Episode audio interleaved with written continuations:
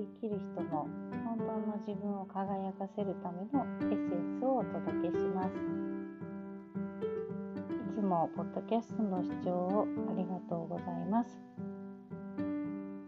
ポッドキャストのあの初めの方からホーポノポノのクリーニングについて何度か語らせていただいております。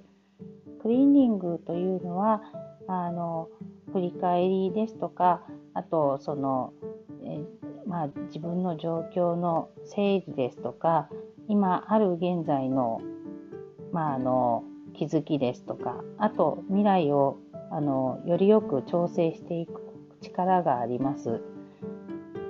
クリーニングを通してその経験したことを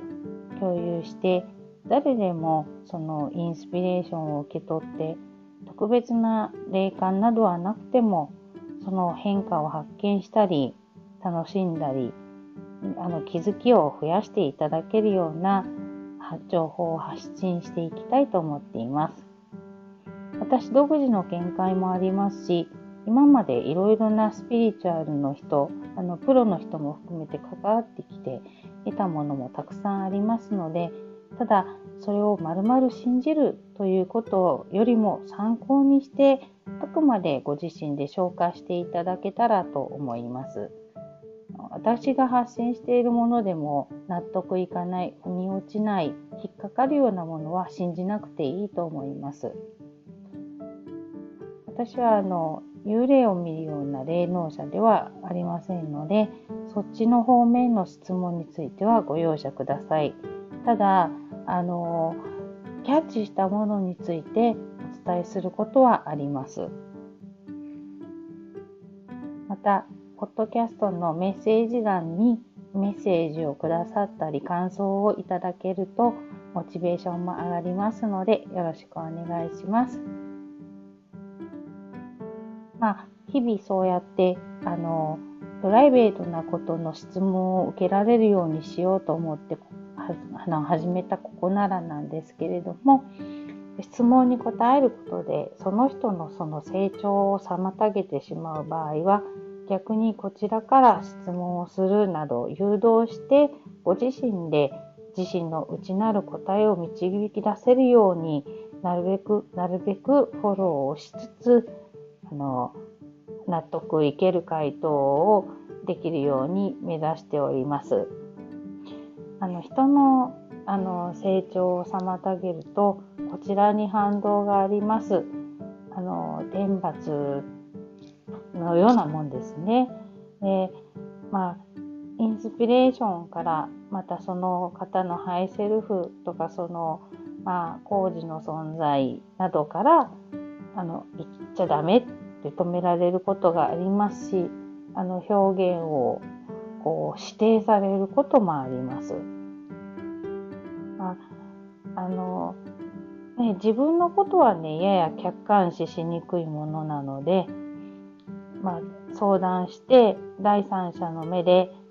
あの見てみる俯瞰してみる見てみると新しく答えが見て見えてくる場合があります。私だってそうなんです。自分のことはもう後回しにしてしまってあの後であらって思う時がよくあるんです。やっぱり自分のことだと若干エゴがあったりとかあの思い込みがあったりとかあと忙しいから確認を怠ったりとかしてまああのやらかすことがあるんです。ま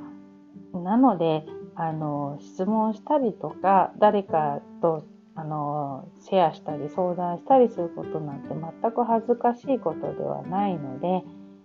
まあ、そういったその相談したりですとかあの一緒に共有できるような仲間やそのそういった人がいるとあのいろいろと心強いものですよね。私だってそういった相談したりとか自分の考えをこう思うんだけどどう思うっていうふうにあの共有するような友達がいたりもします。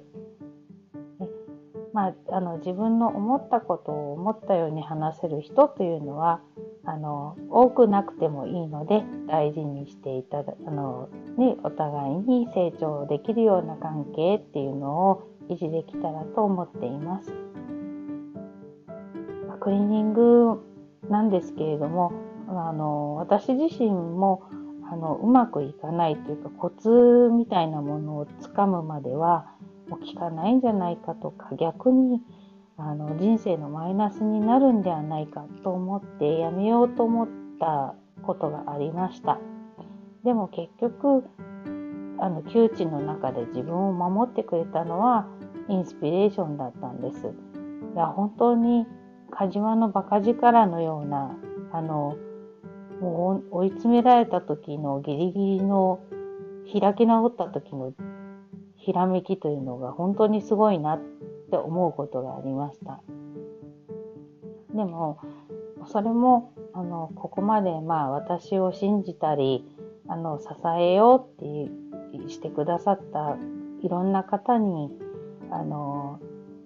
支えられてのことだったので、非常に感謝しています。まあ、そういったそのいろんな方からご恩を受けて、そのご恩をその方々に直接返せなくてもですね、いらないよって言われるんで、